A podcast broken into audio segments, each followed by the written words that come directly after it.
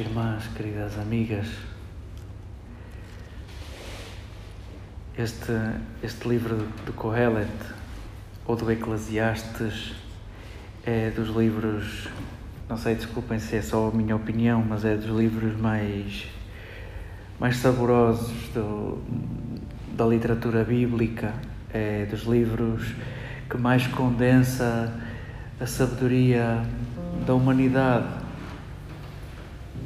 é um livro cheio de sensatez, um livro cheio de máximas coligidas ao longo de gerações e gerações, eh, que, se quisermos em rigor, nos ajudam a, a relacionarmos com Deus com os pés na terra, não esquecermos o que somos, finitos, limitados, efêmeros.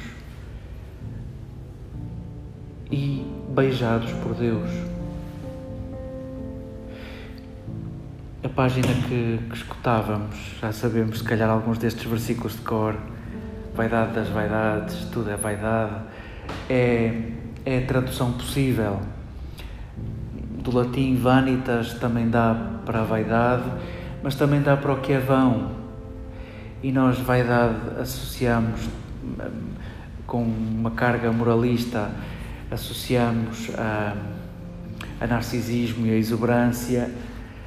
O sentido do texto, não sei se é esse, é mais o que é vão.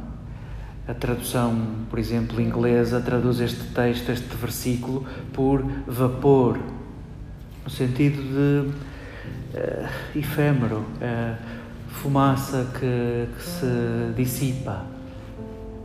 E essa é a imagem que o autor do livro de Coelet quer utilizar para falar de tudo que é, tudo que diz respeito à nossa vida.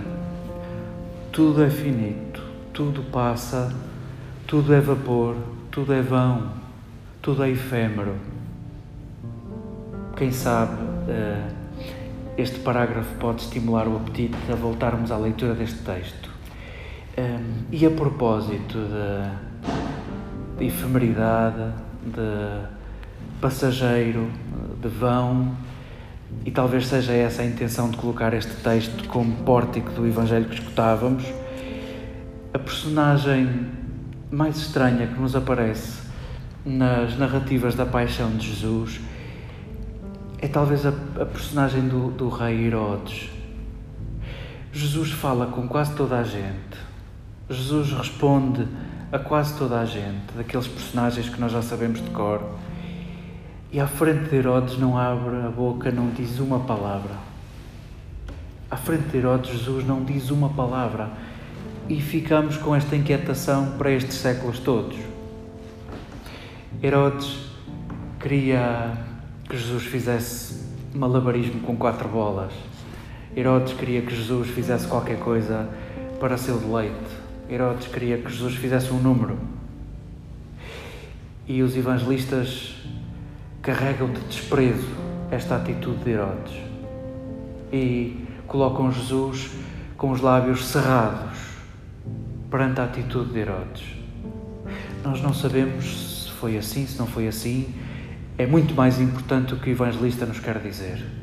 Querido leitor, não penses que Jesus abrirá a boca para ser um Deus à tua maneira, para te fazer um número para te fazer a vontade. Sim, Herodes é descrito pelos evangelistas como o personagem mais fútil das narrativas da paixão. E à personagem mais fútil, os evangelistas respondem com o silêncio de Jesus.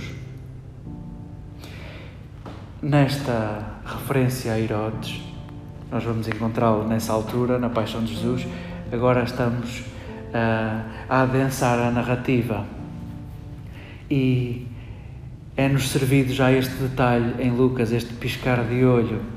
Herodes quer ver Jesus e não o vê. Herodes quer ver e não o vê. E por que é que ele não vê? Qual é a atitude de busca de Herodes? É eliminando, eliminando, uh, fazendo um jogo uh, de eliminação de inimigos esta vontade de ver Jesus podia traduzir-se como uma vontade de eliminar uma ameaça, já que ele era aclamado ou começava a poder ser aclamado um líder do povo, um chefe do povo, um rei. É-nos descrito neste piscar de olho, querido leitor, vês, Herodes não vai conseguir ver Jesus porque escolheu um outro caminho. Qual será o caminho para vermos Jesus? O contrário do caminho de Herodes. Se Herodes eliminou João e eliminava adversários e queria ver Jesus para eliminar Jesus, o contrário será o caminho do cuidado? Querido leitor, tu vês Jesus cuidando. Herodes não viu Jesus porque não cuidou. Herodes, nem com Jesus à frente, ouviu uma palavra de Jesus porque nem com Jesus à frente quis cuidar. E chegados aqui, cada um saberá o que fazer com estes textos. Possa cada parágrafo que escutávamos, quer do livro de Coelet, quer deste capítulo 9 do Evangelho de Lucas, possa cada um deste parágrafo transformar-nos, devolver-nos a certeza daquilo que somos, pequenos, incompletos, carentes, e, e é nessa condição que somos profundamente amados não é na nossa condição sobrenatural, não é na nossa condição super-humana, é na nossa condição de frágeis que somos amados.